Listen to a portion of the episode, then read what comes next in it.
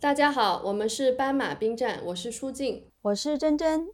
我们今天要讲的这起案子跟以往讲的案子会稍稍有点不同。呃，这个案件中的受害者呢是一个八岁的小女孩，但是在八岁的小女孩身上体现出来的这种韧劲儿、智慧，我想可能是很多成年人都不一定做得到的。哦，八岁哦，嗯，年纪很小，对。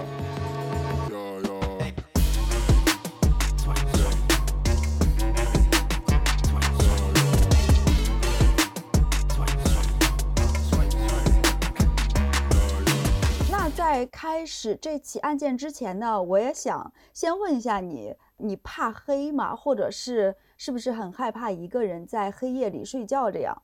嗯，多少有一点怕吧。就特别是比如说像是出差一个人住酒店的时候，特别会有一些怕怕黑啊。因为就如果把灯全关掉，然后一个人在一个很陌生的环境里面睡觉的话，是会有一点害怕的。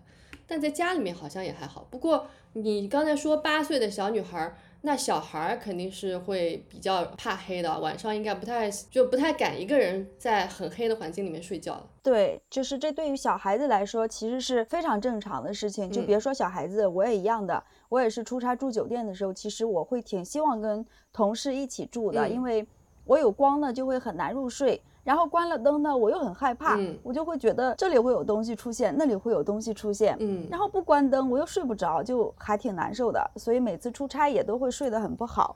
嗯，是的，出差的时候特别会这样子。对，嗯，那这个对于我们今天要讲的主角八岁的 Jennifer Sweet 来说呢，也不例外。他也是很害怕一个人睡觉，所以他总是和他的妈妈在一起睡觉。嗯，那跟妈妈一起睡呢，也让他觉得就很有安全感，很舒服。嗯，那在一九九零年八月的一个夏天的晚上，Jennifer 的妈妈就问他说：“你今晚能不能自己睡觉？因为妈妈明天一早啊要出去。”然后 Jennifer 就跟妈妈说：“哎，那好吧，我可以的。”嗯，这听起来呢，就是发生在家庭里的普通的不能再普通的对话了。对，但是当第二天。Jennifer 的妈妈醒来，想着去 Jennifer 的房间看看她，就看看孩子是不是还睡着呀，要不要帮他盖盖被子啊什么的。那当妈妈走进房间的时候，却发现小 Jennifer 已经不在床上了，而且她的窗户啊还是开着的啊，有人进来了。你听我继续讲啊，嗯，那我们接下来要讲的这个案件呢，我觉得它不仅仅是一个让人心碎的故事，它也是一个。很鼓舞人心的故事，但同时呢，它也是一个彻头彻尾的恐怖故事。嗯，Jennifer 呢是个普普通通的八岁小女孩，她有着一头黑色的卷发，然后额头上也留着我们之前很喜欢留的那种齐刘海。因为八岁还在换牙期，所以她缺了两颗牙齿，笑起来就很有小孩子的那种呆萌感。但是它最显著的特征啊，其实是它一双蓝色的非常明亮的大眼睛，很漂亮。嗯，Jennifer 和她的妈妈 Eileen 生活在德克萨斯州的一个叫 Yorktown 的大型公寓里，他们住在四十九号楼的一楼。哦，那他们住在一楼啊？那就像你前面说的，Jennifer 她是发生了什么意外？那一楼是不是有坏人，就很容易进到她的房间里面去，打开窗就可以进去了？而且特别像美国人，听说他们就是住在小镇里面的人，很多都不爱关门呀、关窗啊，就更让那些坏人有机可乘啊。对，因为他们在一楼，尤其是女儿不见了，她的窗户还是开着的，其实是对更会让人担心的。因为一楼对于是的，就是一楼太方便了。那 Jennifer 其实从出生开始啊，就跟作为单亲妈妈的 Eileen 生活在一起的。妈妈一恋呢，为了给 Jennifer 一个稳定的、快乐的生活，她也是非常努力的在工作。尽管他们住的这个公寓 Yorktown 在德克萨斯州并不是什么非常好的公寓，嗯，但是这个公寓呢，离 Jennifer 的小学非常近，她女儿也非常喜欢这个小学。而八月份嘛，正是暑假要来临了，所以 Jennifer 其实非常期待这个暑假能多跟妈妈在一起，然后也可以去找自己的朋友玩。嗯，上下学还比较方便的。对，在八月的那个晚上啊，Jennifer 一直在妈妈的床上玩耍，就看起来一点儿也不困，一点儿就不像是要去睡觉了的样子。但是就像我们前面说的，因为妈妈一早呢要出去工作，嗯，所以就想早点睡觉，于是就跟 Jennifer 说：“你今晚能不能去自己的房间睡觉？因为妈妈明天一早有很重要的工作，我真的得需要休息了。”然后 Jennifer 就说：“好呀，没问题。”哦，那他还挺乖的，妈妈说要早点休息了，他就自己主动说啊，他就愿意自己睡觉，还是挺乖的一个小孩。对，非常乖的一个小孩。嗯，他进到自己的房间之后呢，就打开了房间的台灯。虽然说这是个台灯啊，但是台灯的灯泡呢非常大，非常亮，是足以照亮 Jennifer 的整个房间的。嗯，所以打开灯之后呢，Jennifer 也没有很害怕。他到了房间就先是拿出了他的小猪存钱罐。然后把存钱罐里的钱一张一张的拉出来，数一数自己存了多少钱，就很可 爱。这个听上去像是小孩都会做的事情。我记得我小时候好像也有这样的一个存钱罐，小朋友都很喜欢，就数一数自己存钱罐里面有多少钱，就可能每天晚上都要数一遍才能睡觉哈。对，真的是隔三差五就要数一数，看自己存了多少钱了。那数完钱呢，他就又拿起了几本书，找了一个。很舒服的姿势坐了下来，开始翻起了这些书，大概是希望看书就能让自己平静下来，酝酿一点睡意。嗯，我包括到现在就是一碰书我就要睡觉 催眠，看书能催眠。嗯，对，果然呢，没过多久他就睡着了，但没几个小时之后他就醒来了。但你知道？小孩子睡觉的时候做着梦，醒来的时候是有点懵懵的，就不知道自己是真醒了还是依然在梦里的。对他感觉到自己躺在别人的胳膊里，有个人在搂着他。而当他睁开眼睛之后啊，他看到正抱着他的是一个男人，并且这个男人正抱着他从公寓里面跑出去啊。Jennifer 此刻呢，依然不敢确信这是真实的正在发生的事情，但是她还是下意识的尖叫了起来。这个时候呢，这个男人就迅速的捂住了她的嘴。嗯，那捂住她的嘴之后，Jennifer 肯定就很惊慌啊。嗯，正当她要惊慌的时候，这个男人就低声的告诉她说：“你不要担心，我是一名警察。”警察？对，他告诉他我是警察。那 Jennifer 也是啊，她觉得这一切太奇怪了，怎么前一秒我还在睡觉？后一秒就醒来，被这个自称警察的人抱着在公寓外面跑。嗯，这对于小小的 Jennifer 来说，其实也是不合常理的。对啊，警察怎么会去他家里面把他抱走啊？但是呢，在 Jennifer 的认知里，警察是帮助别人的，是保证人们的安全的，所以他并没有意识到自己在那一刻已经处于危险之中了。相反的，他听到他说他是警察之后，他还慢慢的冷静了下来。嗯。Jennifer 啊，不知道这个男人抱着她跑了多少路，但是没过多久，这个男人就把她丢到了一辆车里。嗯，而这个时候呢，尽管这个男人说他是警察，但是毫无疑问，Jennifer 开始对目前他所处的这个局势感到不安了。尤其是啊，这个男人呢，他并没有把 Jennifer 放在后面的座椅上，也没有把她放在副驾驶上，而是把 Jennifer 放在了他的腿上。然后就这样呢，这个男人就双手驾驶着车子，就等于 Jennifer 其实是被框在了这个男人的胳膊里。嗯，而每次当旁边有别的车子经过的时候，这个男人就会把 Jennifer 的头按下去，以免别的车子上的人会看到 Jennifer。这明显就不是警察了。对，Jennifer 心里也非常的明白，这不是一名警察会做的事情。对，那这个男人呢，就一边开车一边告诉 Jennifer 说。你冷静下来啊，一切都没问题的。嗯，那 Jennifer 就问他说：“你为什么没有穿警服啊？”这个男人就告诉他说：“因为我是一名卧底警察，所以我没有穿警服。”嗯，车子呢并没有开很久，这个男人在一个停车场停了下来。这个停车场 Jennifer 感到非常的熟悉，其实这个地方就是他小学的停车场。哦，那就挺近的，其实离他家没有开多少路就到了这个停车场。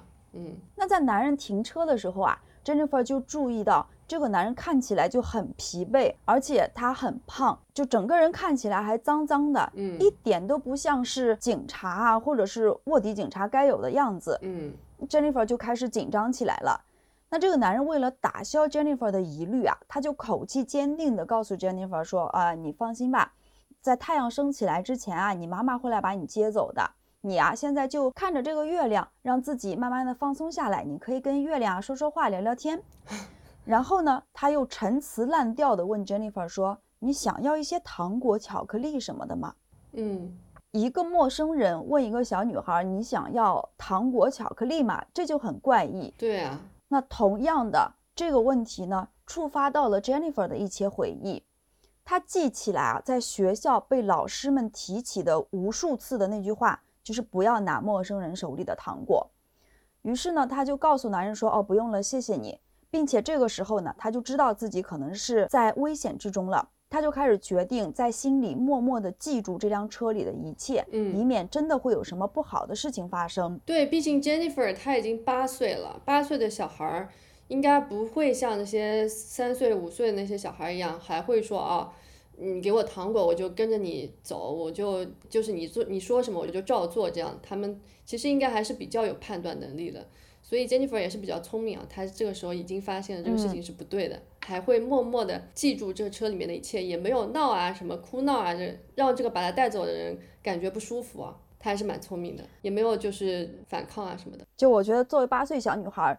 他已经算是一个教科书级别的，就是面对呃绑架自己的人的一个反应了，没有哭也没有闹，对，并且他在这样高度精神压力的情况下，他还能想到去记住自己身边的这一切，我觉得这是一个非常了不起的事情，是证明这个小姑娘非常的理智，非常的聪明。嗯，没错，教科书。嗯，那据 Jennifer 回忆说啊，在这个停车场里，这个胖胖的、脏脏的男人就开始。喝起了啤酒，抽起了香烟。嗯，这对 Jennifer 来说呢，又是另外一个迹象，表明了这个男人根本就不是什么警察或者是卧底警察之类的。嗯，那 Jennifer 也知道，现在的这个局势已经不是他能够去控制的局势了。嗯，但是有一件事啊，是他可以控制的，那就是他自己的脑子。他开始冷静下来，尝试去记住任何一个细节。他记住了这个男人喝的啤酒，记住了他所抽的香烟的标识。他甚至记住了这个车里的味道和这个车子的一切，包括这个男人他所穿的这个衬衫的颜色啊，和他的款式，嗯，以及他的头发啊。他用他的眼睛、鼻子、耳朵去捕捉他能捕捉到的所有的信息，很厉害哦。嗯，Jennifer 呢，感觉已经和这个男人在这辆很热的车子里待了有快一个世纪那么久了，但是外面还是一片漆黑的。嗯，他还是没有等到太阳升起来。那这个时候呢，这个男人就对他说：“那实话说吧，你妈妈不会来接你了。”于是啊，他就发动了汽车开了出去。Jennifer 知道自己可能会更危险了，并且可能是一个非常糟糕的情况。即使如此，这个八岁的小女孩她还是尽自己的所能来保持冷静。车子开了几个街区后啊，在一个碎石路的尽头停了下来，跟刚刚一样，这个男人还是坐在车里，他看起来像是在。想什么东西一样，嗯，Jennifer 呢就决定问他一些问题。Jennifer 就说：“你为什么没有警徽也没有枪？”嗯，这个男人说：“我的枪太大了，我把它放在了后座。”Jennifer 就说：“我很想看看你的枪。”那于是呢，他就顺势从副驾的位置站了起来，并且仔细地看向了后座。Jennifer 好聪明哦，就是他，他其实是想要测试一下这个男的到底有没有可能是警察，但是他却用这样的。疑问句说哦，我想看看你的枪，这样的方式就显得好像是一个孩子会问的问题。对，就是我只想看看而已，我不是在怀疑你。是，他好厉害哦。对，而且我想他是想通过呃问问题来获取更多的信息，对，以及这样的话，他就能理所应当的把头扭过去，去再看一下这个车子后面就是它的整体是什么样的，就尽可能的去看到更多的车子的东西。对。但是就在这个时候啊，车里的平静被打破了。这个男人突然从口袋里面掏了一把刀出来，就好像是刚刚所有的平静、所有的等待都是为了让他兴奋起来一样。那这一刻他没有办法再忍住他自己了，他已经准备开始来实施他的计划了。他用冰冷的、低沉的声音问 Jennifer 说：“小姑娘，害怕吗？” Jennifer 被突如其来的巨大的恐惧也吓得失声了，而 Jennifer 的恐惧呢，看起来正是这个男人想要的东西。Jennifer 只是一个差不多四十斤的八岁的小女孩，她其实是没有任何能力能去跟这个看起来发了疯一样的男人去做斗争的。嗯，所以她除了来记住这些信息和细节之后，Jennifer 什么都做不了。嗯，接着呢，这个男人就袭击了 Jennifer，在失去知觉之前啊。他记得这个男人用手环绕着他的脖子，用力地按了下去。然后呢，他又换成了一只手掐着 Jennifer 的脖子。那 Jennifer 很快就晕了过去。我靠！但其实啊，从某种意义上来说，我觉得 Jennifer 晕过去对他来说也算是一件好事，因为这个男人在 Jennifer 没有意识了之后强奸了他。嗯，就我觉得把一个八岁的小女孩压在自己的身下，真的是个妥妥的垃圾。那看来被我猜对了呀，她是恋童癖吧？我也不能确认她是一个恋童癖，因为到最后的审判并没有从医学的方面来说她其实是一个恋童癖，但是她确实是一个强奸犯来的。哦，那有可能他也是觉得 Jennifer 八岁比较好下手，也有这样的可能啊。嗯嗯，好，你继续说。后面呢，Jennifer 在一阵剧痛中醒来，她感觉到自己的后背就有尖锐的木棒啊，还有石头啊、尘土这种。等她清醒了之后，她发现自己全裸着，并且啊，这个男人拖着她的胳膊在一片泥泞地里行走。嗯，Jennifer 本能的想到，让这个男人离开的办法就是自己继续装死，这样呢，他可能就会把 Jennifer 丢在某个地方，然后就离开他了。嗯。我真的甚至没有办法想象，经历了这些之后，就这个八岁的小女孩，她还能有这么连贯的逻辑思考能力。对呀，她真的太厉害了。就这种时候，她也没有放声大哭啊，或者是惊慌失措啊，她还能想她怎么样是一个最好的办法能逃脱的啊。嗯，真的很理智。对。他就继续的闭着眼睛，并且就控制自己不要发出来任何声响，甚至呼吸比较重的那种深呼吸之类的。过了一会儿呢，他感觉到这个男人就提着他的脚，把他扔在了地上。他努力的憋着气，以免男人发现任何端倪。嗯，比较庆幸的是，这个男人以为 Jennifer 真的死去了，所以他也并没有很仔细的去观察他，或者是去摸摸他的心跳啊、脉搏啊之类的。哦，Jennifer 成功了。嗯。几分钟之后呢，Jennifer 就听到了车门打开的声音，接着就是呃车子引擎发动的声音，车子开走的声音。嗯，在确定车子已经开远了，这个人真的离开了之后，Jennifer 开始大声的呼救，她希望有人能听到，并且能救助她。嗯。但是 Jennifer 不知道为什么，就尽管她已经用尽了全身的力气在呼救了，但并没有任何声音从她的嘴巴里面出来。嗯，就她越是尝试用力的呼喊，她越是能感觉到她的喉咙那里有很奇怪的感觉。嗯，于是呢，她就下意识的去摸了摸自己的喉咙，她惊讶的发现自己的喉咙摸起来居然是湿湿的。我想大家已经猜到了。我靠！Jennifer 把手拿下来了之后，看到自己满手都是血。这个男人居然割了 Jennifer 的喉咙，就是想让她死呀。对，所以他其实是试图去把 Jennifer 杀死的，并且他以为他真的把 Jennifer 杀死了，已经把他杀了。嗯，这个时候啊，Jennifer 就想起来，第二次在停车场的时候，这个恶心的男人从口袋里面拿出刀的场景。他拿着刀从 Jennifer 的左耳沿着脖子割到右耳。妈呀！也正是如此，Jennifer 没有办法发出任何声音了。她的声带被割破了，应该是。对，Jennifer 就躺在草坪上，她看着太阳一点一点的升起来，她甚至能听到不远处有车子在路上跑着的声音。但是身受重伤的她没有办法就让这些人能注意到她。嗯，因为失血过多和曾经被掐脖子窒息的缘故，他的意识开始时好时坏了，就有时候是清醒的，有时候他已经是失去意识了，这样就这样交替着。嗯，并且这个男人呢，把 Jennifer 扔的位置上正好有一群火蚁。他是吃肉的吗？呃，它其实是杂食性动物，什么都吃的。嗯。就它是杂食性动物，就意味着它也是吃肉的，所以它其实是咬人的。再加上 Jennifer 身上在流血，是有伤口的。他们是喝血的吗？嗯，其实我觉得他不一定喝血，嗯，就是他的脖子是被割开的，是有伤口的，是非常容易被火蚁叮到的。Jennifer 呢，被这群火蚁咬得阵阵刺痛，但正是这个刺痛让 Jennifer 得以继续保持清醒。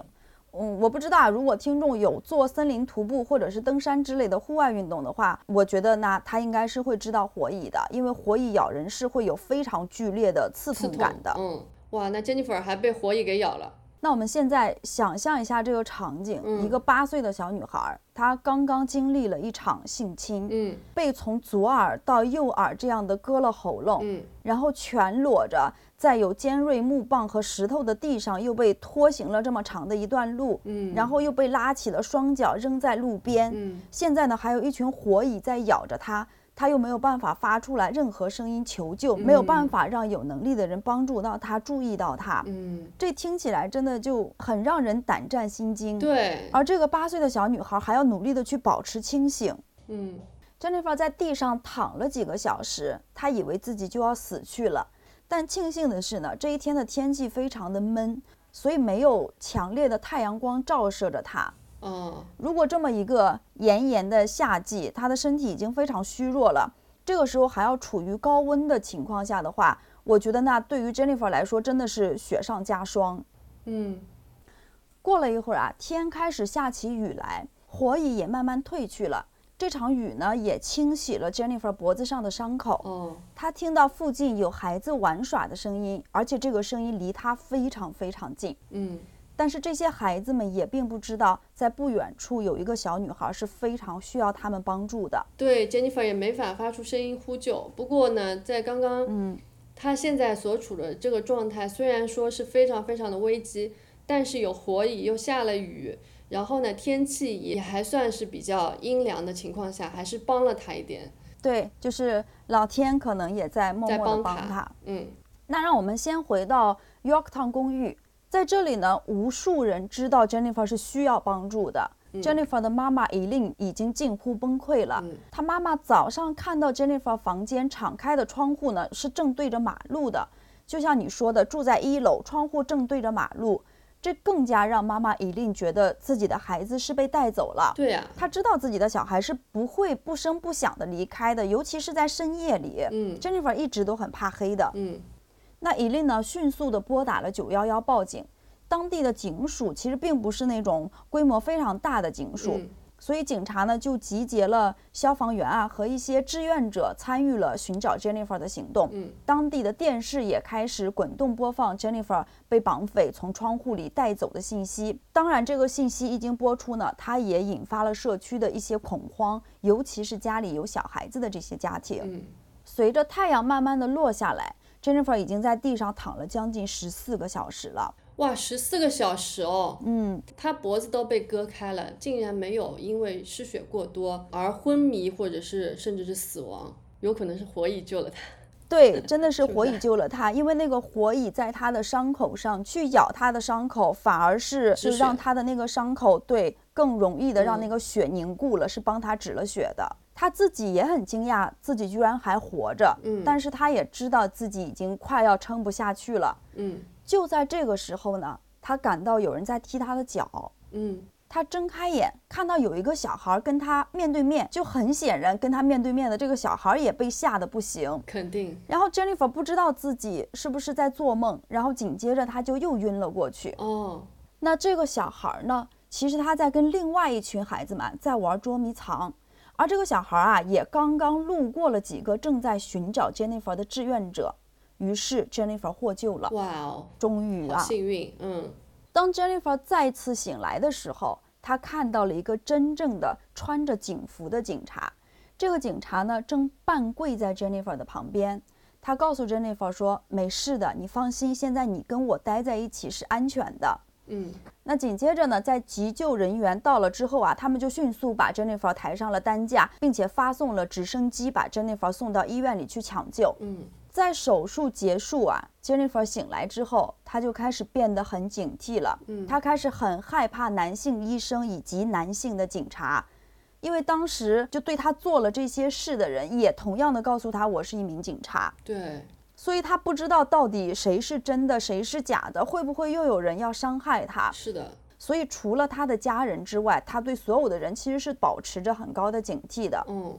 也可以理解，所有的医生呢也认为 Jennifer 在这种伤势下能活下来，简直就是个奇迹。火蚁呢对他的攻击，不仅让他保持了清醒，就是更让他脖子上的伤口凝固了，就不再流血了。感谢火蚁，对，感谢那群火蚁，这些火蚁是他的救星。那医生呢告诉 Jennifer 的母亲说，Jennifer 此生都没有机会再发出来声音了。哦，声带永久受了损伤了。但很快你就能发现，Jennifer 真的是一个韧性很强的人，生存者。对，在 Jennifer 被找到的地方，警察同样还发现了一件衬衫和一个男性的内裤，以及 Jennifer 的衣服。尽管在九十年代还没有 DNA 的技术，但是警察还是把这件衬衫作为证物给保存了起来。就是他竟然把自己的衬衫和内裤都留在了现场，他一点都不知道要清理现场了啊！这些东西都会放在现场没带走的。嗯，所以这可能是他的第一次犯案。警察也决定跟这个唯一的证人 Jennifer 聊一聊。嗯，但问题是 Jennifer 没有办法说话了，并且他的精神上受到了很大的创伤。让他再去回忆这些事情，其实并不是一个简单的事情。对，但是 Jennifer 也非常想找到对他做了这些事情的人，他想告诉警察他在那辆车子里所看到的一切。嗯，于是 Jennifer 就通过手写的方式告诉妈妈他所看到的一切细节。嗯。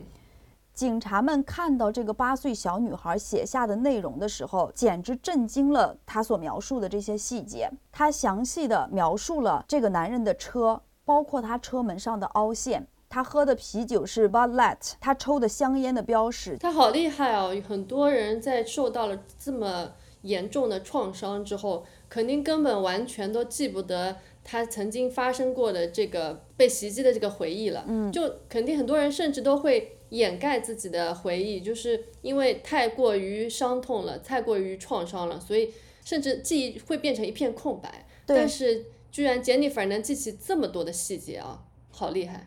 对，就在这种情况下，可能大脑会自我保护，然后就会把这段记忆给模糊掉，或者是直接忘掉的。对。但是还有更出乎警察意料的。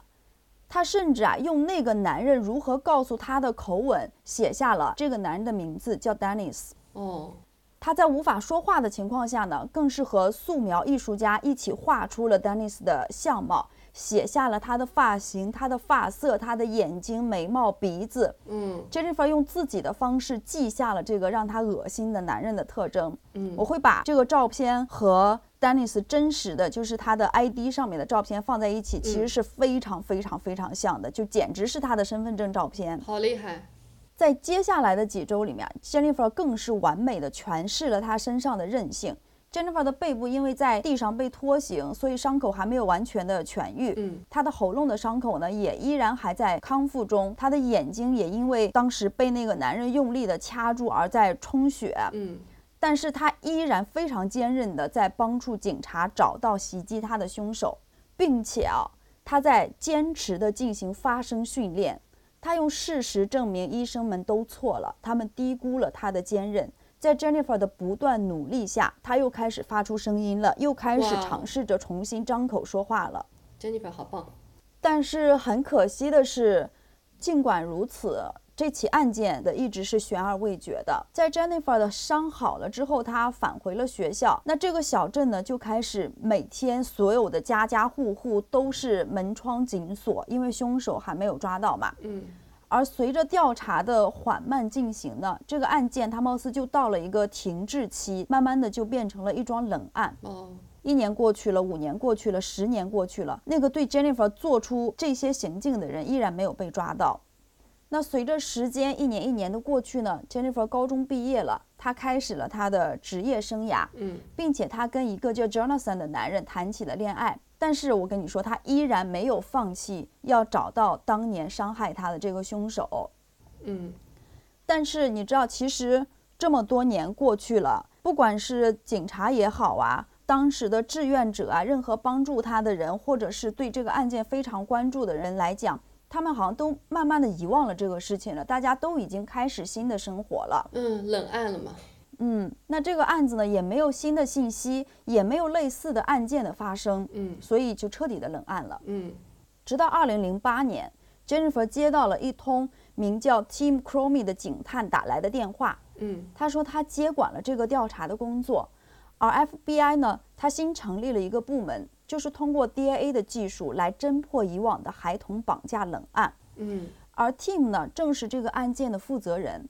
他们在重新评估了各个案件之后啊，觉得 Jennifer 的案子是非常有希望破获的。他是这么说的：“这是我唯一想到的唯一一个受害人受了伤并且幸存下来的案例。”对，我们之所以选择这个案子呢，主要的原因是他还活着。嗯，因为在儿童绑架案里面，就孩子是。很少能活着被找到的，通常这种情况下，你找到的都是尸体了。对他这个案子不仅是就受害者存活了下来，并且呢，就是这个犯案的人他又留下了他的内裤，还有他的衣服在现场。他不仅留下了自己的 DNA 吧，然后呢，还有受害者这个人证，所以确实是理论上来说是一个比较好破获的冷案啊。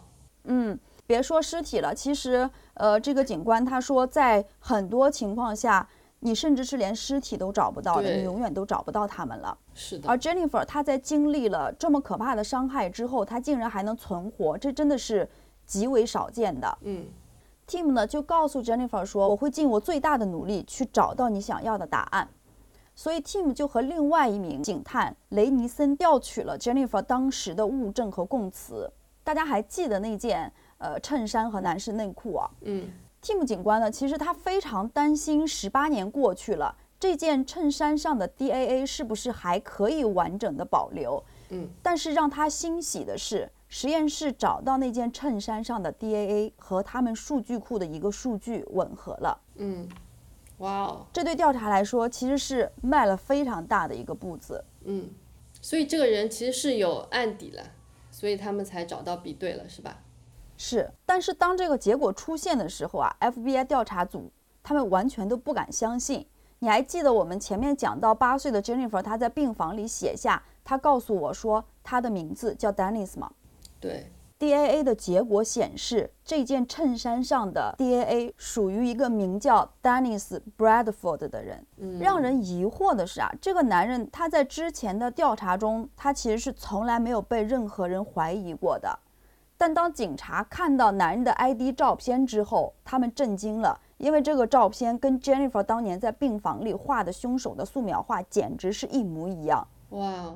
并且警察发现 Jennifer 其实并不是 Dennis 的唯一受害者。嗯，我们来看一看 Dennis 啊。好，Dennis 呢出生于一九六九年九月二十八日，在他袭击 Jennifer 的那年，他二十岁。我们现在没有办法找到 Dennis 他早年的生活是什么样的。但是认识他的人都说他是一个普普通通的，但是还蛮友好的人。和丹尼斯一起居住了六年的邻居啊，他说这些指控根本就不太符合他的性格。丹尼斯是那种随时随地任何事情都会愿意去帮助别人的人，就是一个看上去是普通人的人，是吧？对，并且他是一个非常热心、愿意去帮助别人的人。嗯。他的邻居之所以这么说，是他的邻居在第一次搬过来的时候，丹尼斯就非常热情的去帮他整理他的箱子啊，帮他搬家。对，所以这个邻居对他的印象非常好，并且在这六年里面，他们是一个非常和谐的邻里关系。内心隐藏着恶魔。对，那我的问题来了，大家口中这样一个人，怎么会绑架并虐待一个八岁的小孩子？嗯。其实，在丹尼斯以为自己杀了 Jennifer 的一年之后，他就搬到了阿肯色州的温泉城。他在酒吧里呢认识了一个名叫 Lisa 的女人，并且在第一次见面的六个月之后呢，就迅速的结婚了。闪婚。他们共同的养育了一个儿子和一个女儿。据 Lisa 说啊，丹尼斯是一个很有爱的丈夫，也是一个很爱护小孩的父亲。这听起来是一段完美的婚姻啊，嗯，但是呢，人的本性是很难改变的，我相信。对，Lisa 最终也是因为酗酒啊等等原因跟他离婚了。嗯，那时间到了九六年四月的一个晚上，他在邂逅自己妻子 Lisa 的那个酒吧呢，邀请了一个女士陪他喝一杯，但这个女人就拒绝了他。过了一会儿呢，他又回来邀请这个女人打台球，这个女人还是拒绝了他。嗯，他还是没有死心。过了一会儿呢，他再次邀请这个女人打台球，而这一次呢，这个女人同意了，但是他不知道当时他的这句可以给自己带来了麻烦。打完台球之后呢，丹尼斯就邀请这个女人说：“你可以搭我的便车回家。”他带着这个女人走了很长的一段路。丹尼斯说：“我想跟你听一首歌。”嗯，就带着她转向了一条小路。然后他突然停下来，开始袭击她，掐住了她的脖子，对她拳打脚踢。然后他就把这个女人从他的车子里拖了下来。这个女人呢也失去了知觉。但当她醒来的时候，跟 Jennifer 一样，她赤身裸体，衣服散落在田野里。丹尼斯就告诉她：“你不要动。”然后他就跑向了自己的车，并带了一把刀回来。这个女人啊，后来作证说，丹尼斯用刀架在这个女人的喉咙上，然后强奸了她。不过幸运的是呢，这个女人最后她逃脱了。这个 Dennis 感觉他就是听上去就像是内心有一股想要犯罪的冲动，就是偶尔激情犯罪。这两起案件就都听上去像是激情犯罪，就他不是蓄意谋杀，他就是也没有做任何的计划，他就觉得哎，好像今天怎么说呢，是感觉来了还是怎么样了，他就会去做这些事情了。是，但我觉得这样其实好可怕，嗯，就是你永远不知道，你看到一个人，你觉得他很正常，但是说不定下一秒他就疯了，对他突然就是发疯了。这个冲动就出来了，这种确实很可怕。但幸运的是，这两个受害者都没有死啊，最终都逃脱了。对，也因为这个事情呢，丹尼斯就被指控为一级谋杀未遂。嗯，那检察官在审判前，由于就是想要去定他的罪，所以把他的指控减少为了一项绑架罪和一项强奸罪，就其实并没有去指控他的一级谋杀未遂。嗯，但是在丹尼斯律师的一通操作下，这里我们就。不赘述他到底是怎么操作了。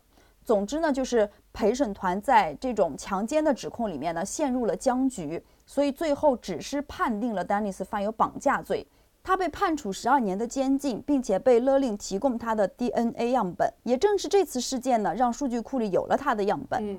但是丹尼斯在狱中服刑不到三年，他就被假释出狱了。什么？对，十二年监禁只要三年就可以假释，这是什么鬼啊？他不仅假释出狱了，并且呢，零四年他还和带着三个已经成年的孩子的单亲妈妈伊丽莎白·韦伯结婚了。他们就定居在了普拉斯基县的北小石城。嗯，到零九年的九月呢，普拉斯基县的副警长啊，在一个名叫平静巷的死胡同里面，发现了丹尼斯正在和一名十九岁的女人独自的坐在一辆车里。这是一个以卖淫为名的地区，就是红灯区。嗯，丹尼斯告诉副警长说，他在赫斯加油站接了这名女子，并同意啊支付给她二十美金，让她为他进行口交。嗯，那丹尼斯呢再次被指控嫖妓。嗯，而正是在这个时候呢，DNA 的比对结果出来了。警员们把这些证据出示在丹尼斯面前的时候，他承认自己认识 Jennifer。但是警员们就说：“那你能告诉我们这个故事吗？”他就坚定地说：“不可以，no。”然后呢，警员们就告诉他说：“Jennifer 还活着。”他先是非常的震惊，然后声音变得激动沙哑起来，全身颤抖，就难以置信这件事情是真的。嗯，他就捂着脸的在哭泣，然后说了无数遍：“我的天哪，我的天哪。”接着他说：“你不知道，在过去的十九年里，我有多认真地为他祈祷。我是一个坚定的基督教徒，我没有任何一天忘掉过那个女孩的脸，她是无辜的。我袭击这个女孩，我真的是烂透了。自从我犯了这个错误之后，我的生活一团糟。”接着呢，他承认自己袭击、性侵并试图谋杀了 Jennifer。他这个现在来说这种话算什么呢？还说自己给他祈祷，有什么用呢？之后还不是一样犯了罪，至少这个烂人还知道自己是个烂人啊，那倒也是。但是就在审判来临之前，他在加尔维斯顿县监狱里用床单打结自杀了。哇，他我感觉在监狱里面自杀的人都是用一个套路的，都是用床单上吊自杀的。而且他这个人感觉是一个很矛盾的人，他一边呢又觉得自己一直在做这些事情，就是他犯的这些罪都是错的。但是，一边呢，他又控制不住自己，一而再，再而三的又想要再次犯罪。他前面不是说他还为那个 Jennifer 还祈祷啊？这么多年来，他一直都没有忘掉过 Jennifer 的脸。但是他就是这么的矛盾，然后后来还就是觉得自己就自杀，肯定是也是一种觉得自己做的那么多的罪，就是让自己感觉无地自容了吧？我感觉是这样子，他才会自杀的吧？其实我并不觉得他是因为。呃，Jennifer 还活着，激动的哭泣，而是对他来说，绑架和强奸一名八岁的小女孩，我觉得这不是错误，这是严重的犯罪。嗯，我也不敢相信，他说自从那个所谓的错误了之后，他的生活就开始一团糟了，因为他还活着而激动哭泣，并说什么他是基督教的坚定信徒。我相信他是因为 Jennifer 还活着。那对他来说，他所不敢直面的这个罪行肯定是脱不掉了而哭泣，因为之前他的这些罪，不管是绑架罪也好，还是嫖妓也好，其实对他来说并不是一个某种意义上非常严重的犯罪。对。但这一次他是谋杀，所以我觉得他是因为不敢面对，觉得这件事情已经板上钉钉了，所以他感到害怕。这个人真的让我觉得很恶心。嗯，难道他还真的相信，就像呃基督教的那种，他在来世还会得到宽恕吗？而且自从这件事情发生之后，他说他一直在挣扎。我觉得你得了吧，如果不是板上钉钉的证据摆在这里，他永远都不会说一句话的。就像刚开始警察问他，那你你既然知道 Jennifer 的话，你能跟我们聊一聊吗？他会说不。所以我相信他依然还是不会去自首，或者是任何形式的真正的悔改的。他非常有可能会再次这样做，他肯定还是会去袭击啊、强奸妇女，就像他在袭击 Jennifer 之后，其实又袭击了那个他在酒吧遇到的那个十九岁的女孩一样。你说的也是，我觉得在很多方面，他其实都是让人恶心的、很悲哀的胆小鬼。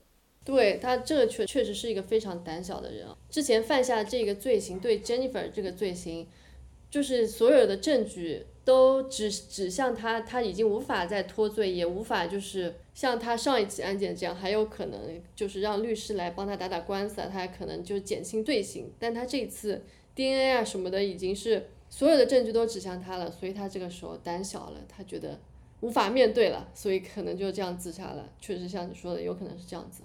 嗯，Jennifer 写了一份受害者声明，她是想面对面的念给丹尼斯的，她想一字一句的告诉丹尼斯这个男人对她做了什么。嗯，她因为这个男人的所作所为，Jennifer 在这些年里面经历了什么，她也想面对面告诉这个男人他是怎么帮助警员来解决他自己的这个案子的。嗯，她想让这个男人知道，尽管你想杀掉我，但是你并不能击倒我。但是呢，由于丹尼斯的自杀，他在丹尼斯的坟墓前读了这份声明。我们节选一段，呃，这个声明的内容。嗯，你错误地选择了谋杀一个四十斤的八岁小女孩。这十九年，我每一天都想要找到你，我用尽了所有的办法帮助办案人员寻找你。过去的每一年都给了我更多的力量和动力，让我能够像今天一样和你面对面。你没有得到什么或者赢得什么。而我是一个坚强的幸存者。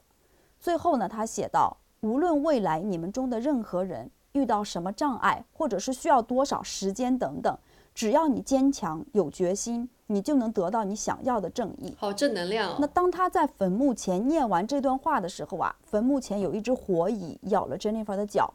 他就觉得这是一个信号，这个恶心的男人听到了这些话。他写给丹尼斯的这一封信，以及在他的墓前读出他的这一封信，也是能够给他自己以及他自己的就是之前的这一段经历做一个了结吧。尽管这个烂人自杀了，Jennifer 其实从某种意义上来说，她其实是没有得到所谓的真正的正义，把这个男人送到监狱里面去的。嗯。但是 Jennifer 也很高兴，丹尼斯不能再去伤害任何人了。Jennifer 也一直用她的故事来帮助其他的幸存者。她走遍全国来分享自己的经历，并且直言不讳地讲述了发生在她身上的事情。而她的案件呢，也给了很多冷案中的受害者更多的希望。正能量。嗯，随着 DNA 技术的突破和升级，越来越多的冷案也被破获了。二零一四年的五月，Jennifer 也和一直默默支持她的男友 Jonathan 结婚了。婚后呢，他们决定成立自己的小家庭，养育自己的孩子。而当年呢，Dennis 对 Jennifer 的袭击、性侵犯以及性传播的感染，他其实是被医生诊断出无法生育的。不过，由于 Jennifer 的事件广为流传，德克萨斯州的一名医生捐献了将近两万美金为她治疗。希望能满足他的愿望，让他成为一名妈妈。嗯，就像之前医生说的，Jennifer 无法再张口说话一样，现在医生呢说她无法生育，但是 Jennifer 呢，她再次证明给医生看，你们错了。她和 Jonathan 先是孕育了一个女儿，接着呢又生了一个儿子。所以发生在 Jennifer 身上的事情，让我觉得这是世界上最美好的生存故事之一了。对，这是我从来没有听到过的。就尽管她。遭受过创伤，但是她依然成为了一个那么美丽的女人，她才是一个真正的女战士。女战士，嗯，对我很高兴她能克服这么痛苦的情况，看到了隧道尽头的曙光。她真的是一个非常有决心和力量的强大女人。嗯，真的，Jennifer，她不仅仅是一个生存者，像你说的，她真的是一个女战士。发生在她身上的这么悲惨的一个过往，但是她之后反而就是靠自己的能量又可以生育了，还是还又可以讲话了，他值得，嗯，只能说他真的值得，嗯，对，啊，那个丹尼斯，我觉得他真的就是一个啊，让人很悲哀的胆小鬼，一个垃圾，真的。那我们今天的案件就到这里吧，谢谢大家，我是珍珍，谢谢大家，我是舒静，拜拜，我们下期见，我们下期见，拜拜。